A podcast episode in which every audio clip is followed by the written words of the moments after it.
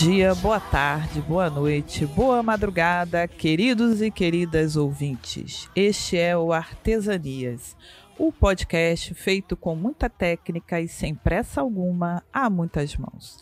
Esta que vos fala é Silvana e Silva Moreira e hoje eu me sinto muito honrada ao falar com uma voz tão poderosa na história da dublagem brasileira. Oi, pessoal, eu sou Silvio Giraldi, ator, dublador, diretor de dublagem e atualmente eu faço a voz de Jesus no seriado The Chosen, Os Escolhidos. Então, estamos aqui para bater um papo aí com a Silvana e explorar os bastidores dessa série tão poderosa, né? Como ela falou. Então, pessoal, é um prêmio, um podcast que é um programa de áudio, porque a gente aqui é podcast raiz, conversar com a voz, né? A voz que dubla aí que vocês ficam ouvindo aí quando vocês ouvem The Chosen. Mas vocês vão ver que já ouviram a voz do Silvio em vários lugares. Vai começar o programa, aguarda aí.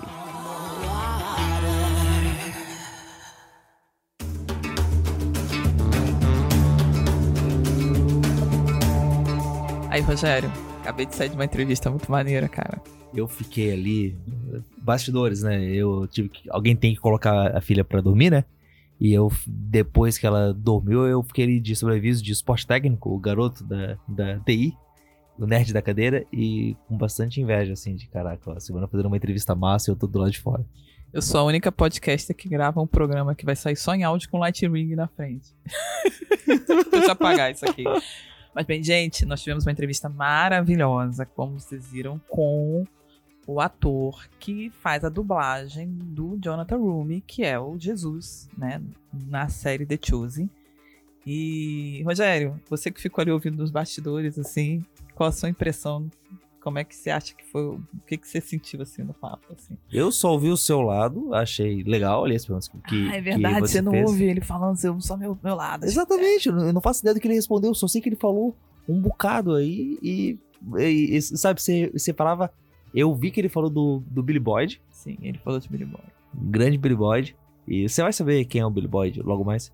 E, mas, poxa, é, mas o papo rolou muito bem, que legal, Silvana. Gente, é muito legal, uma honra, tá? Poder conversar com não somente é, um ator que dubla o, o Jesus The Chosen, um ator com uma carreira robusta na dublagem, que já fez muitos trabalhos, que tem qualificação técnica assim, excelente e que trabalha realmente com o coração. E o legal também disso tudo, né, é ver também o que ele tem aprendido da série, né? Então, fique aí com o bate-papo, foi muito bom. E espero que seja o primeiro de alguns aí. E se deleitem com essa vozinha que já tá no nosso coração, né? Aí nessas três temporadas, entrando a quarta. Você aí que foi no cinema, né? Porque nós estamos, Rogério, terminando aí a temporada de Chosen no cinema. Você sabia, Rogério, que a série ficou no cinema uma semana? Uma semana só? É, pois é. Eu não sei Caraca. porquê, não sei o que aconteceu. Mas já tá, já tá encerrando aí. Teve todo esse movimento, mas infelizmente não vamos bater Barbie, nem Oppenheimer. Puxa, que pena, porque não, é, teria uma. É, pelo público, assim, teria uma grande chance de, de você poder a- a- atrair o pessoal. Mas acho que só o fato da, da série ir pro cinema já é uma. Já é uma vitória, assim. E, poxa, uma receita também lá pro The Chosen. Afinal, a gente quer que eles tenham dinheiro pra poder fazer a série até o fim, né? Pois é. Quem aí é muquirano e não tá contribuindo com a vaquinha da série, fique sabendo, você no mínimo precisa no cinema levar os filhos, tá? E não vai, não vai usar, não vai pagar meia no ingresso. Não usa aquela promoção da operadora de celular. Paga inteira, vão ajudar a série. É, fora que é, nós tivemos a visita do Dallas e da Amanda Jenks aqui no Brasil para promover né, a, a presença da série nos cinemas. É, teve vídeo aí no YouTube rolando com resumo da primeira segunda temporada para o pessoal poder assistir a terceira. Eu penso, que crente no Brasil, Rogério, que vai assistir a terceira temporada sem ter visto a primeira e a segunda? Irmão, você precisa melhorar suas disciplinas espirituais. Tem uma disciplina espiritual chamada DV The Chosen. Tem uma disciplina espiritual meu pastor tem falado sobre disciplinas espirituais na igreja e eu acho que ele falou que VD Chosen é uma delas. Ah, tinha várias lá. Então, vamos lá. Lembrando, gente, que o Brasil é a segunda maior audiência de The Chosen é, depois dos Estados Unidos, que é o país nativo, né?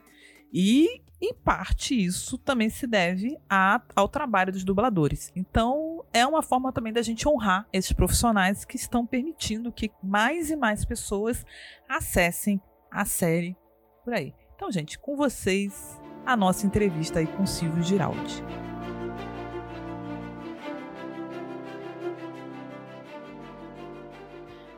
Bem, pessoal, como vocês viram, né? A gente já comentou, o Silvio Giraldi, ele é o dublador do Jonathan Rooney, que é o, o ator que faz o papel de Jesus na série The Chosen. Mas, Silvio, você já fez vários papéis na cultura pop, sua carreira é bem longa. Vou dar um exemplo aqui, só com umas coisinhas. O Matt Smith, né, que é nada mais, nada menos que o 11 doutor em Doctor Who. Aliás, eu sou Ruvian, tá? pra mim, assim, eu fico... Ah! Né? Doctor Who. Ter uma ideia, o primeiro presente que eu dei pro meu marido foi uma manta de tardes, tá? Nossa. Tô usando ela agora aqui, ó. Olá. Eu sou o doutor. E o Matt Smith acho que foi o mais carismático, né, dos últimos doutores que nós tivemos, né? O Doctor Who tá no livro dos recordes como a série mais longeva, né, que ainda está em cartaz na, na, televisão mundial. E eu tive a honra de fazer o 11 Doutor, que foi o Matt Smith. Eu diria que é dos últimos que teve o, o mais carismático de todos. É um grande ator. Eu tive a honra de, de poder dar voz a esse cara. Exato. Foi fantástico. E, eu vi que você fez o MEF em outros lugares também, não só no 11 Doutor, né? Sim, sim. É, depois acabei dublando alguns longas, né? Fiz algumas participações dele também em reality shows e e algumas coisas, né? Quando você faz um, um, ator, a gente faz a voz de um ator e ela fica marcada, né? De alguma forma repercute é, bem o trabalho, a gente acaba sendo chamado para outros trabalhos. Não existe nada que garanta que a gente vá ser mantido naquele ator, que a nossa voz vai ser mantida naquele ator. Não existe nenhum contrato, nada que obrigue o estúdio a chamar simplesmente o, o, bom senso, o bom gosto, o respeito ao público, é isso que conta na hora de selecionar, de escalar as vozes que vão dublar os atores. Legal. E você também fez o Pippin em Senhor dos Anéis. Foi um papel marcante também. É, é um trabalho muito legal, que foi selecionado inclusive pelo próprio Peter Jackson, que é o diretor do, da, da trilogia do Senhor dos Anéis. Então, nós fomos, é, as vozes foram selecionadas por ele. É, depois eu tive a honra ainda de fazer uma cena onde o, o Pippin canta, a gente havia deixado no original e veio a ordem do diretor para que a gente gravasse a música, para que fizéssemos uma versão em português e gravássemos. E eu tive a honra de, de assinar também a autoria dessa versão que foi feita em português dessa música. Deixei meu lar tem um mundo à frente, muitas rotas diferentes, pelas sombras. Até o fim da noite. Nas estrelas, nossa sorte névoa e sombras, venha ti a mim até o fim. Tudo tem seu.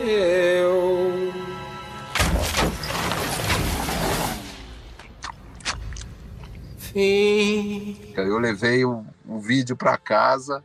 É, tenho até hoje esse VHS, onde eu, eu, eu vi a cena original, chamei um amigo tradutor, nós traduzimos. Foi um trabalho feito por carinho, assim. Não, não recebi nada mais por isso, mas é, ver a cena depois, com a tradução que ela deveria ter, com a, a, a música, a métrica, as palavras bem escolhidas de acordo com o movimento labial e e a plasticidade da cena onde o Pippin canta no terceiro filme da trilogia é, foi uma, uma coisa mágica também.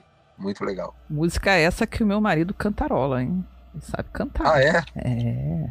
Assim, para quem, para quem é fã de Senhor dos Anéis, assim, ficou marcante. E olha, eu vou dizer, essa música, quando eu fui gravar, ela tinha uma pegada meio alegre, assim, tipo, ah, tipo, ó, hoje estamos cansados, mas amanhã o sol vai nascer, é, o dia vai brilhar, tudo será diferente. É, aí eu fui ver, aí eu peguei e, não estava encaixando, né? Aí eu falei assim pro, pro técnico, eu falei, cara, grave esse vídeo para mim, eu vou levar para um amigo meu que é tradutor e a gente, eu, amanhã eu trago uma versão dessa música, a gente vai gravar em cinco minutos e, e vai ficar lindo. Só que eu não consigo gravar isso que está escrito aqui, porque não tinha métrica, não tinha rima. Daí eu peguei e, e levei para esse meu amigo e ele falou assim para mim: Olha, isso aí é um inglês arcaico, né, que eles estão usando mas dá para entender que ele está falando que é tudo trevas, é tudo morte, é tudo que não existe esperança. Eu falei, nossa, só o contrário, né? Aí depois eu entendi porque que não estava encaixando. E aí a gente fez uma versão adequada para a cena e ficou lindo assim. A gente, nossa, plasticamente falando, a música é linda também. O Billy Boyd, essa música foi colocada no filme porque o Billy Boyd que faz o Pipim, o Pippin, ele é um compositor. Ele na vida real, ele é cantor e compositor. E aí ele fez essa música, mostrou para o diretor do filme, o Peter Jackson. O Peter Jackson adorou a música e falou assim: "Eu vou criar uma cena para essa música". E essa é a história dessa cena. E, e, eu tive a honra, porque eu também sou compositor, então eu tive a honra de fazer uma versão e assinar essa versão da música para o filme. E o legal é que o, o Billy Boyd ele compôs para o Hobbit também, né? Sim. Ele é um excelente compositor. É, ele é ótimo. Ele fez depois uma música também em homenagem à produção toda. E até sugeriram que eu fizesse também uma versão, mas aí já é uma coisa mais trabalhosa. Eu não tive, eu não tive tempo ainda, mas é uma música lindíssima também que ele fez. E quanto mais complicada é a música, mais difícil fazer uma versão, né? Então, eu que trabalho com isso uh, na dublagem, a gente procura sempre manter o espírito original da, das expressões usadas, da letra original, é sempre um desafio. Então, de vez em quando, eu escolho uma música ou outra para fazer uma versão em português, mantendo o espírito original da música, sabe?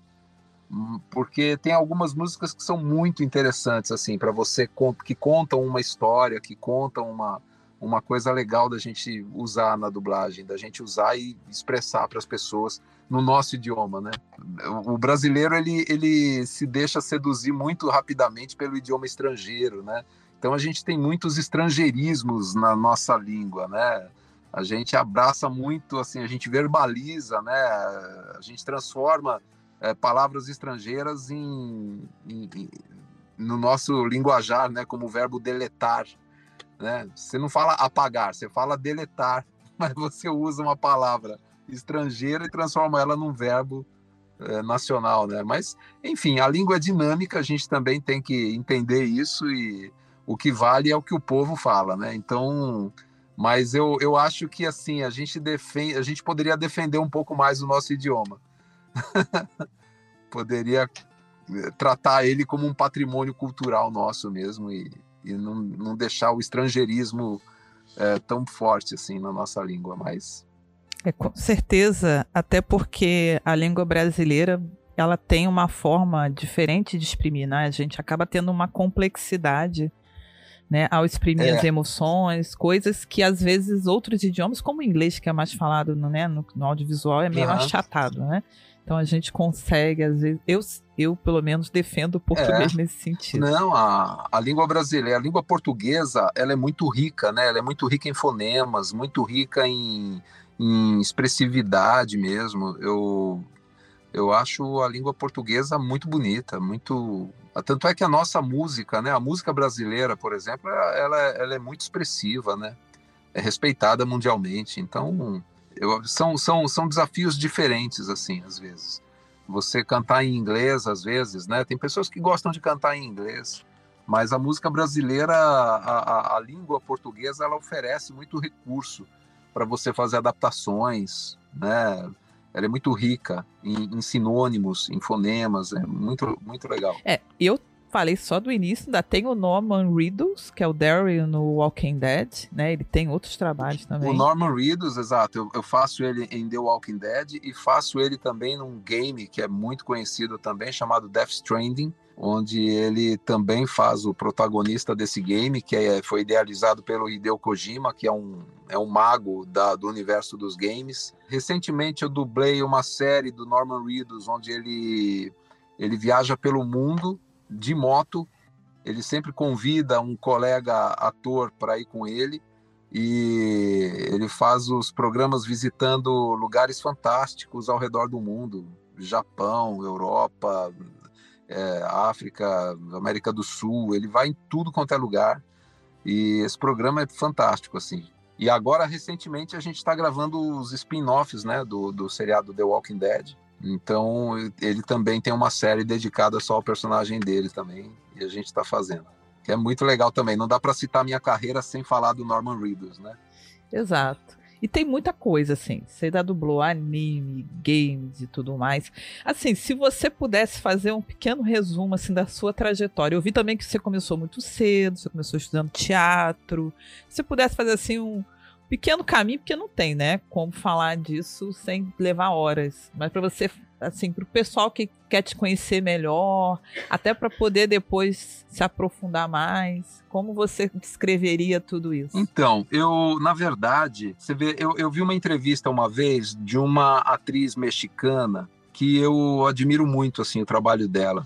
É, é, ela, assim, proporcionalmente, ela seria tipo como se fosse uma Fernanda Montenegro do México. E ela conta que na vida dela, ela, ela nunca escolheu, ela nunca escolheu uma estrada, um caminho. Ela sempre foi levada. Então, tipo, alguém convidou ela para fazer um trabalho. Daquele trabalho, alguém convidou ela para fazer um outro trabalho. E foram e onde convidavam, ela ia. Onde se abria um caminho, ela ia.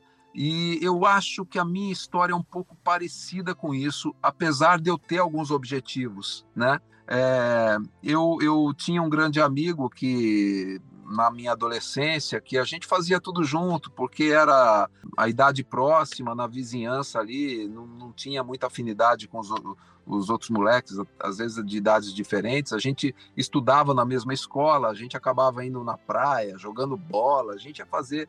Depois, é, até mais tarde, eu, a gente chavecava meninas um para o outro. Tipo, eu eu, eu ia bancar o cupido para uma menina namorar ele, ele também ia me ajudar com as meninas por quem eu me apaixonava, enfim. E a gente falava de sonhos, é, teve uma época até que ele falava em ser padre. e a gente. Aí de repente ele sumiu. Aí eu falei, ué, onde é que foi o Márcio? Aí falaram para mim, ah, ele foi lá no grupo de teatro. Aí eu falei, porra, daí eu peguei e falei com o Márcio, Márcio, que, que história é essa de grupo de teatro, cara? O que, que é isso, né? Aí ele falou: Ah, eles são legais, eu fui lá, tá sendo bacana, não sei o quê. Aí eu falei, eu posso ir lá também? Aí os caras, vai lá, eu te apresento. Aí eu peguei e fui. Então aí eu comecei a fazer teatro, porque o, amigo que eu tinha para as aventuras na época, ele foi fazer teatro. Aí eu peguei e fui. E no final das contas, ele virou professor e eu me tornei ator profissional. E nessa vida de ator profissional, né, é, é o que eu posso dizer para vocês, assim, é, eu nunca, eu, graças Legal. a Deus, né, eu, eu nunca gastei dinheiro para fazer teatro. A minha família não me apoiava na, na, nessa, nessa empreitada de ser ator. Na verdade, meu pai não tinha apoio do meu pai. Então, eu terminei um, um curso numa ETEC, eu fazia curso de eletrônica então eu terminei esse curso sem gostar de, de eletrônica, mas eu, eu sabia que eu ia precisar desse conhecimento para ter um emprego, para poder me manter, para poder estudar teatro sem dar dor de cabeça para minha família.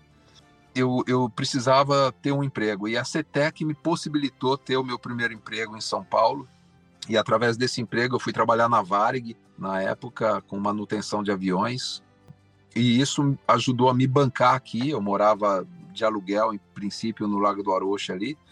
Aí, enquanto eu, eu, eu me mantinha trabalhando e, e morando ali, eu fazia, eu, eu conseguia entrar primeiro no Centro de Pesquisas Teatrais do SESC, o CPT, que era coordenado pelo Antunes Filho, um dos maiores diretores de, de ator, formadores de, de ator que tem no Brasil.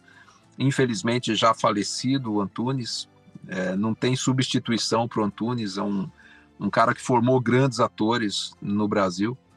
E tinha a Escola de Arte Dramática, que era uma a escola mais tradicional, eu acredito, do Brasil, fundada pelo Alfredo Mesquita lá na década de 60. Essa escola existe até hoje, ela, tá, ela, ela existe dentro da USP.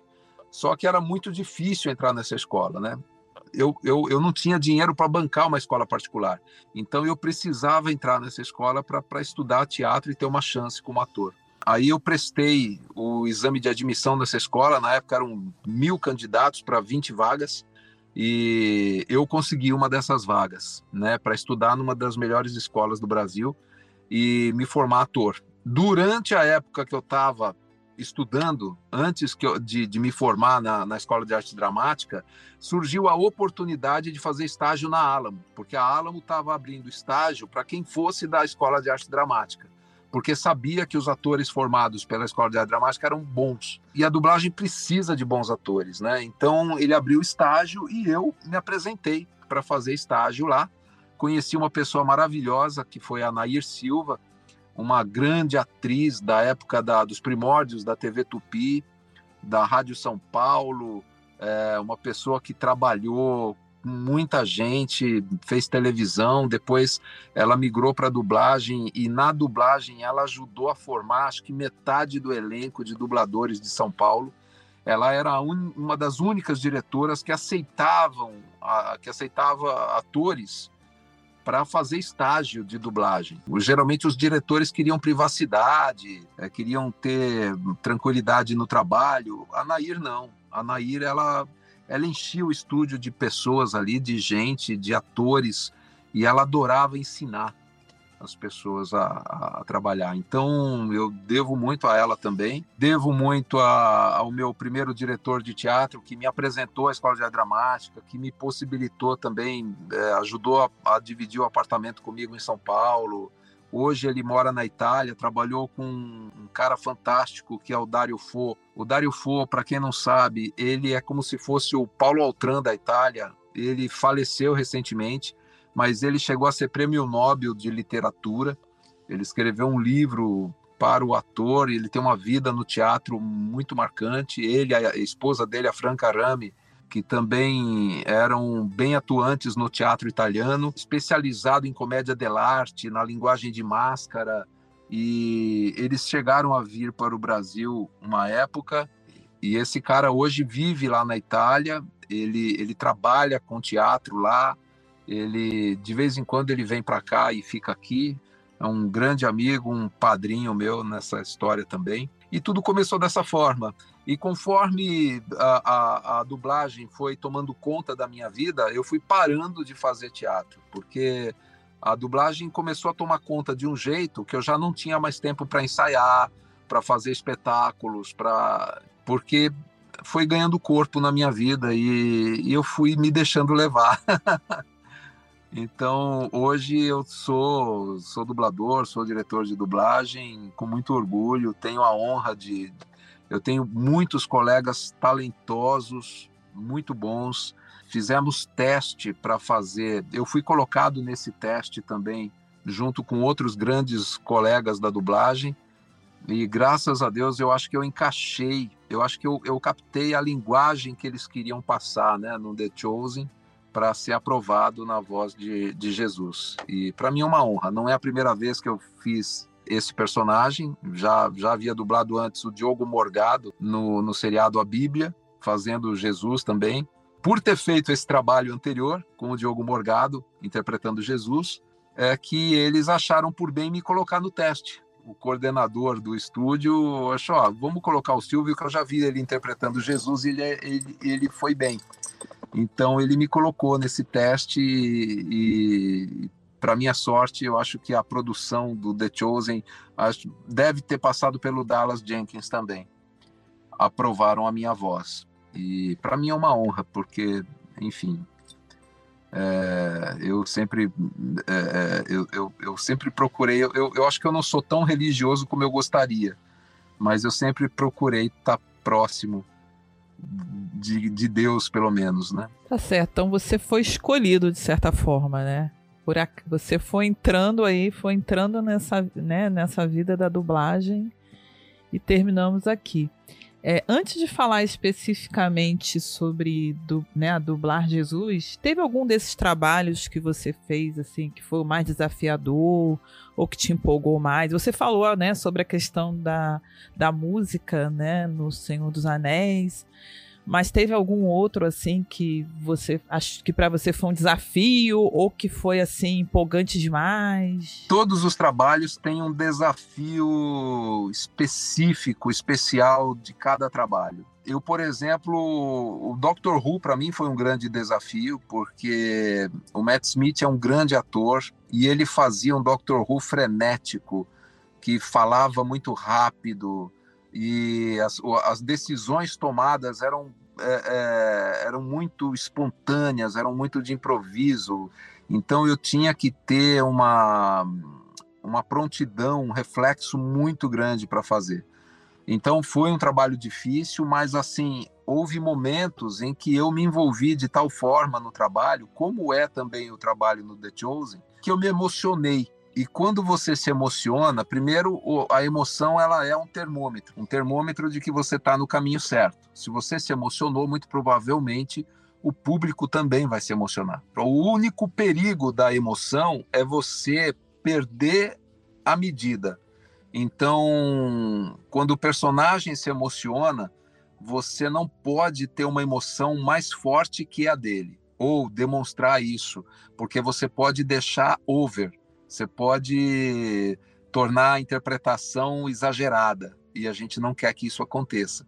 Então, é, é, sempre importante, ao mesmo tempo que você tem a emoção, porque ela é um termômetro, você também controlar essa emoção racionalmente, para você não perder a medida daquele fio da interpretação que precisa ser naquela linha, que não pode ser nem de mais e nem de menos. Então, em diversos momentos, eu, eu, tenho, eu cito um episódio específico no Doctor Who, onde ele faz uma reparação histórica, né? Ele, ele faz, ele tem um, um episódio onde ele encontra Van Gogh, porque ele viaja no tempo, ele encontra Van Gogh e Van Gogh, para quem não sabe, Van Gogh ele só foi reconhecido depois da morte. Mas o Doctor Who tem um recurso muito legal de viajar no tempo e de poder ter uh, esse contato com Van Gogh que, que a gente, enfim, que, que supostamente ele não teve, né, na história real, né? Mas ele, ele, o que, que ele faz? Ele, ele não se conforma de Van Gogh não ser, não ter o reconhecimento histórico, né? Então ele pega e coloca, ele fala assim, Van Gogh, coloca a sua melhor roupa que eu vou te levar para um passeio e aí ele coloca a melhor roupa dele. Aí ele pega e coloca Van Gogh dentro da Tardes. E aí ele leva Van Gogh para o nosso tempo contemporâneo para ele visitar o Museu do Louvre. Aí ele chega no Museu do Louvre e ele encontra lá um crítico de arte, um cara muito idoso e tal. E aí ele chega para esse crítico de arte e fala assim: senhor, por gentileza, o senhor pode explicar aqui para o meu amigo qual a importância de Van Gogh na história das artes plásticas e da pintura? Aí o cara começa a discorrer a análise crítica do Van Gogh, falando da iluminação, falando dos traços, do pincel, de como ele usava a luz, é, de como ele se expressava nos quadros, de como. E o, o personagem começa a chorar, eu comecei a chorar, o, todo mundo se emociona nessa cena, porque isso é uma reparação histórica, né? Isso é o valor que todo artista merecia em vida, né? Todo grande artista, pelo menos, merecia, né?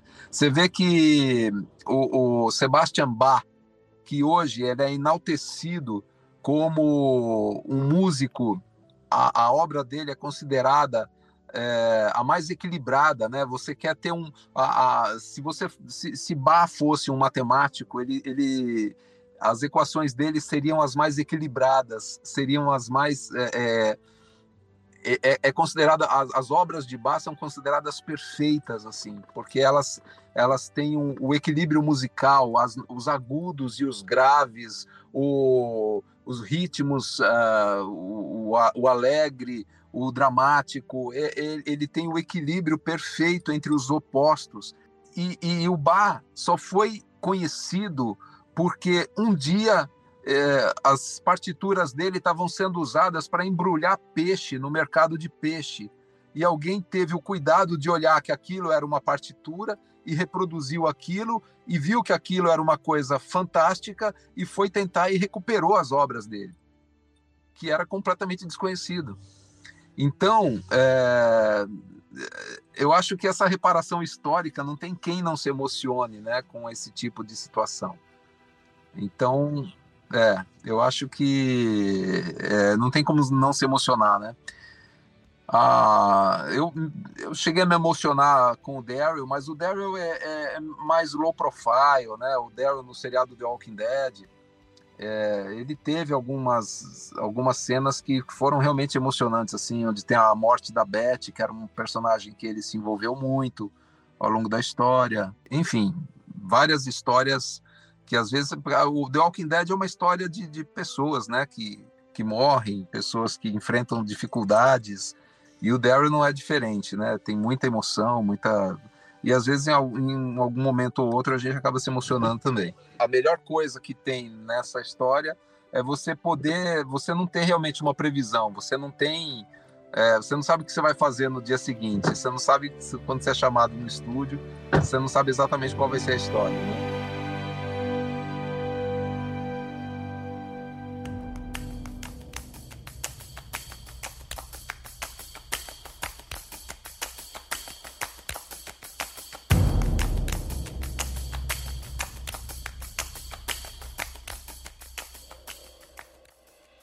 É, pensando né, em toda essa questão das particularidades de Chosen, né, que é uma série feita por crowdfunding, né, ela foi distribuída inicialmente de forma gratuita, né, por um app próprio. É, esse Jesus é considerado um Jesus mais popular, mais pop, né, mais próximo ali. Você consegue, né, com a tua experiência, perceber é, nuances diferentes? Como você, você que é uma pessoa experiente né, nesse campo da atuação e da dublagem, como é que você vê isso? Eu percebo que esse Jesus, eu acho que existia um mito muito grande, né, das pessoas em relação a Jesus, né? Quando você fala de Jesus, principalmente no, se a gente for levar para o passado, todas as obras feitas é, para retratar Jesus, é, sempre vinha essa coisa do respeito né, a, a, do cuidado, a preocupação com o que o público vai achar de como eu estou mostrando Jesus. Então, historicamente falando, a própria figura de Jesus foi sendo suavizada, né? Então, a gente ouve até algumas teorias que teriam colocado barba em Jesus no período bizantino, porque a barba representava um pouco mais de autoridade, respeito. É, a igreja, com certeza, usou um pouco a questão da palavra, né? Algumas pessoas, eu acho, ligadas à, à, à igreja, usavam um pouco essa questão da palavra, deixando a palavra um pouco mais rebuscada, usando termos mais difíceis, justamente para que os fiéis sentissem necessidade da igreja como uma interlocutora com Deus. Então é como se a igreja fosse, se, como se o sacerdote fosse necessário porque ele sabia que palavras usar com Deus e o público não. Então, a, a gente tem que ter um cuidado danado, porque assim, ao longo da história, as palavras foram, for, em algum momento, usaram palavras difíceis para mostrar um Deus inatingível, um Jesus distante, né, respeitoso, mas assim, um Jesus que não ri, um Jesus que não tem humor, quer dizer, então, é, eu acho que essa série desmitifica um pouco isso e mostra um outro lado do Jesus, né? Um lado mais humano. Tem uma música até que diz que é, é o rosto humano de Deus e o rosto divino do homem, né? Então, porque ele traz as duas coisas, né? Jesus é o homem filho de Deus, né? Então, ele tem que ter essas duas informações, né? Não dá para você colocar só enaltecer a parte divina sem você retratar o homem que ele foi. Né? Eu acho que essa preocupação do Dallas é o que faz a diferença. Eles mostram o lado sagrado, mas de um jeito moderno e de um jeito simples ao mesmo tempo. Se você pegar as músicas que são usadas, né, a trilha sonora é muito moderna, é... as técnicas de filmagem, então, é uma linguagem moderna, que tanto é que os cinemas, agora recentemente, mostrou um, uma grande quantidade de jovens indo assistir, né? Então, isso também é uma coisa que, que, que deixa a gente bem orgulhoso, assim. Foi uma das preocupações, essa coisa de você simplificar um pouco alguns trechos, né? Uh, eu me lembro de uma passagem, por exemplo, que a gente tinha lá, onde Jesus diz que é muito fácil, algumas pessoas enxergam um cisco no olho do outro, mas não enxergam um argueiro em seu próprio olho. Aí eu falo assim, pô, será que as pessoas não sabem o que é um argueiro? Né? Então a gente pegou e mudou isso para uma. É, é, para uma palavra que fosse um pouco mais acessível, né? Porque justamente essas palavras colocavam uma distância do público que, que, que, que acaba desistindo de, de ler a Bíblia, porque assim, ah, não entendo o que está escrito lá, entende? Então, eu, eu, eu, aí a gente substituiu a palavra argueiro por trave. né? Que quer dizer a mesma coisa. Você enxerga um cisco no olho do outro e não enxerga uma trave no seu próprio olho, que é um sentido figurado, né? E assim tem outras passagens, né? Que a gente procura simplificar para que as pessoas tenham acesso a essa palavra. Agora tem uma equipe de tradução, de correção, tudo por trás, né? Então a gente lá dentro do estúdio a gente tenta é, simplificar e, e, quando você diz assim, ah, isso não pode mexer porque é uma citação, tá? Mas é citação de quem? De qual tradutor? Entende? Então a gente tem várias versões da Bíblia traduzidas para o português e pelo que eu conheço a tradução mais idônea que existe da Bíblia seria a Bíblia de Jerusalém, porque ela foi revisada pela Academia Brasileira de Letras. Você tem um dos revisores dessa Bíblia, é o Antônio Cândido, por exemplo é a Bíblia de Jerusalém. Porque, invariavelmente, algumas religiões acabam puxando a sardinha para o seu lado. Quando você vai ver a tradução literal da Bíblia, às vezes está longe um pouco das versões que você encontra. Então, quando você fala isso é citação, como se fosse uma lei, como se fosse é citação de quem? Você quer uma citação original, é aramaico, né? Então, agora, se você buscar o exemplo histórico, é, você vai ver que mesmo aramaico não era a linguagem original, né? Porque Jesus nasceu judeu e ele usou o aramaico para porque justamente era uma linguagem mais popular, mais acessível às pessoas. Então houve essa preocupação histórica lá já na vida de Jesus de, de se chegar nas pessoas mais simples. Então por que que a gente vai complicar hoje? Entende? A gente tem que tornar a palavra dele acessível, porque aí eu acho que a gente está fazendo um favor para ele também. Verdade, tem, com certeza. E é, a gente sabe que né, The Chosen originalmente foi distribuído em inglês. O fato de nós sermos brasileiros e ser, termos uma grande audiência privilegiou a gente, porque a gente passou a ter dublagem em português. Eu soube, por exemplo, que pessoas na China não sei se hoje, mas as primeiras temporadas tiveram que assistir em inglês, então se a pessoa não fosse letrada em inglês, ela não entenderia a série. E aqui no Brasil a gente consegue ter um acesso total por conta da dublagem. A gente sabe que fluência em inglês no Brasil é muito, muito minoritário. Acho que está entre 4 e 6% da população brasileira. É, pensando nisso, assim, você já foi reconhecido? Como é que você vê isso da dublagem como uma forma de acessibilidade para a nossa população? Eu tenho um perfil no Instagram que é onde é o, é o, lugar onde eu mais estabeleço contato com o público que acompanha meus trabalhos. É Silvio Giraldi, underline oficial. Eu, pelo Instagram, às vezes eu respondo algumas pessoas que entram em contato comigo e tal, mas eu diria para você que a opção pela dublagem, ela é uma opção cultural. Antigamente, quando as pessoas paravam para dar entrevista e, a, e aí era perguntado se ela preferia o filme dublado ou legendado, ela dizia que preferia legendado porque quem preferia dublagem era taxado de analfabeto, dizia que a pessoa não sabia ler, que a pessoa é burra, mas entre quatro paredes, fora da entrevista, a pessoa ia lá e escolhia ver a produção dublada.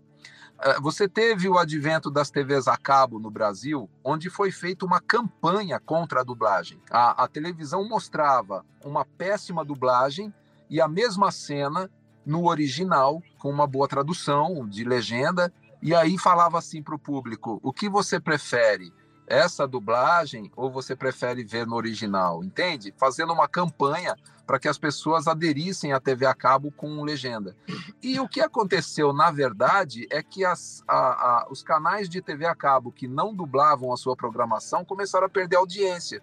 Né? Então você vê que internamente o público prefere a televisão dublada. Agora, a gente está tendo o, o cinema, né? O cinema ainda existe, estatisticamente falando, ainda existe uma preferência pelas produções originais, legendadas. Porém, é uma questão cultural.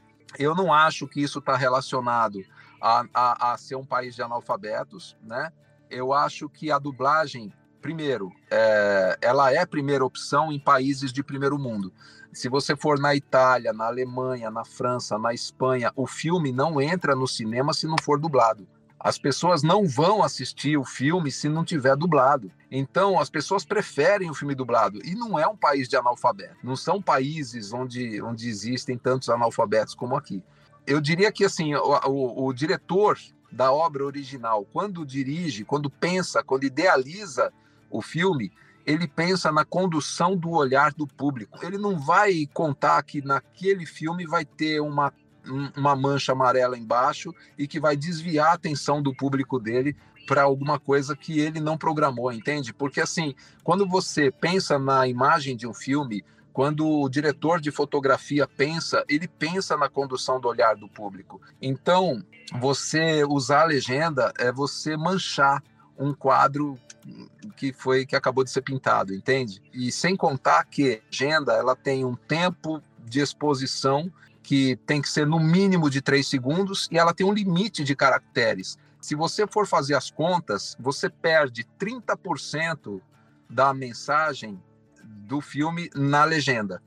Então, a dublagem, até isso, ela contempla melhor o, o espectador, porque ela, ela, ela te dá mais informações do que a própria legenda. Sem contar que nos filmes de suspense, a legenda muitas vezes estraga a surpresa do filme porque ela entra antes da cena acontecer e às vezes estraga uma, uma cena de suspense. Eu, eu particularmente, eu quando eu posso ver um filme dublado, eu prefiro dublado do que legendado. Perfeito. E isso é verdade, tanto que eu estava conversando com pessoas que moram na Espanha, é, no cinema da cidade, uma sessão, um filme por semana que é o áudio original.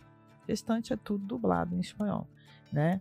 Então a gente brasileiro, né, precisa lembrar um pouco disso. É uma, é uma questão cultural mesmo. É verdade. Bem, mas já se encaminhando aí para perto do final, eu queria fazer duas perguntas, tá? A primeira é o seguinte: nós sabemos que nem todos os atores em The Chosen são nativos de inglês, né? O Shai Haazak, ele é israelense, né? A Lara Silva é brasileira o, embora tenha um inglês maravilhoso, na minha opinião. o Shah Isaac, né? Ele é israelense. Uhum. Isso faz diferença na hora de localizar, porque lá é meio que é um caldo, né? De sotaques dentro do grupo uhum. ali, né? Dos discípulos. No português, agora dublado, assim, isso faz diferença, não faz? Na hora de dublar, a gente deixa isso um pouco para lá.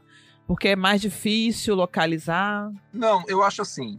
A dificuldade que uma pessoa estrangeira tem de falar inglês é uma dificuldade que o próprio brasileiro às vezes tem de falar inglês. Então, a gente, quando são duas pessoas que não falam exatamente o, o idioma local, elas se entendem. Né? E, e, assim, nós, na dublagem, a gente trabalha com produções turcas, a gente trabalha com produções da Alemanha, da Coreia, do Japão, da Rússia. Então, nós traduzimos essas obras com tradutores que sabem o que está sendo dito. Então, o nosso trabalho é apenas encaixar a boca no lugar certo. então, nós não precisamos saber exatamente a palavra que está sendo usada, mas a gente precisa ser fiel à expressão, que é a interpretação, a forma como é dito, e a verdade cênica, a, a, a história que está sendo contada eu sempre digo, né? Eu dou aulas de dublagem também, então É, eu sempre digo para os meus alunos que o, a, a função primordial de nós atores é contar histórias. Tudo aquilo que atrapalha o entendimento da história é um erro. Então, seja uma voz inadequada, seja uma tradução mal feita, seja uma interpretação errada no momento da história, é, qualquer coisa que tira o público da imersão na história é um erro. Então, a nossa missão é contar essa história e, a, a, como eu disse antes, o meu termômetro para saber se eu estou fazendo um bom trabalho é a emoção. Se essa emoção ela ela está correta na cena, se ela se eu estou entendendo, eu estou dentro da cena, na verdade da cena, eu eu consigo contar e fazer um bom trabalho.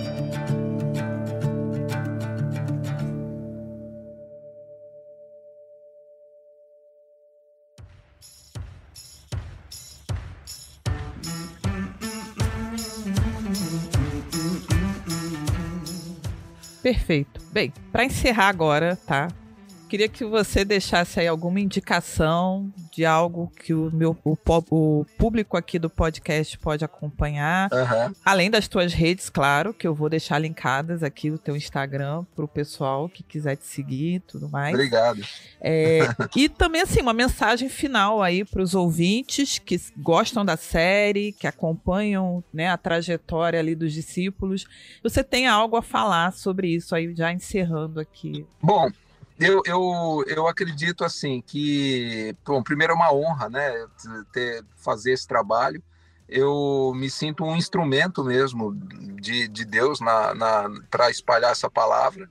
Eu, eu diria que você, a fé, né, eu, eu penso dessa forma, a fé é uma escolha, porque as pessoas que não querem ter fé ou que não querem viver na fé, é, também é uma escolha, é, porque é, essas pessoas às vezes não querem a responsabilidade, porque a fé implica em, em troca, a fé implica em responsabilidade. E hoje em dia a gente tem muitas pessoas que não gostam de responsabilidade, né? Então elas preferem dizer que não tem fé. Mas, na verdade, a fé é uma decisão pessoal de cada um porque você escolhe, né? E, e, e, é engraçado porque o fato do seriado se chamar Os Escolhidos, a gente também tem que dizer que cada um de nós também pode escolher, né? E, e escolher viver na fé é uma decisão importante e acredito que é uma decisão que não tem volta, né? Porque você, eu diria que você viver na fé é muito mais prazeroso do que viver sem acreditar em nada, né? É, a vida fica sem tempero para quem não acredita em nada, né? E para quem tem fé, a, a vida tem tudo, né? A vida te dá tudo.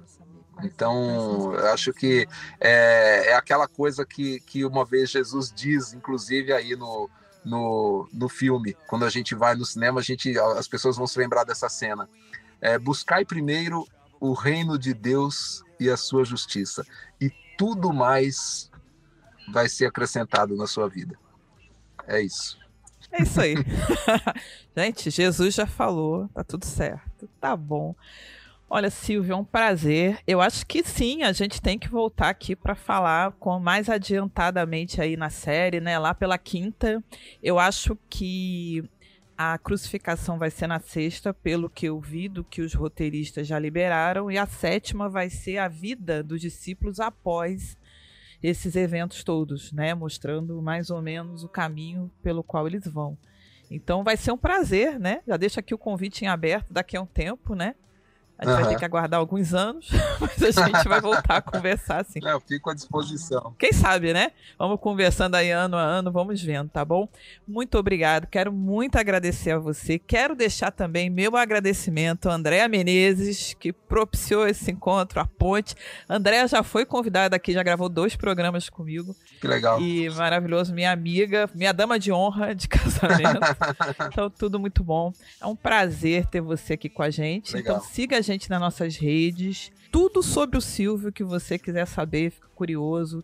Vou deixar aqui no link da postagem. E muito obrigado tá, pelo seu tempo, por essa honra da gente poder conversar com você. Valeu, eu agradeço a oportunidade também. E havendo oportunidade aí, não precisa esperar tanto tempo, não. Pode chamar aí que a gente atende.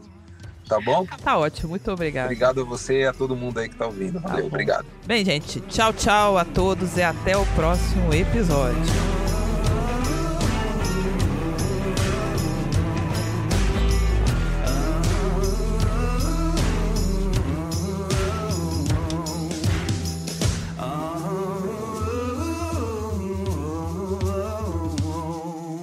Este podcast foi editado por Bibotalk Produções.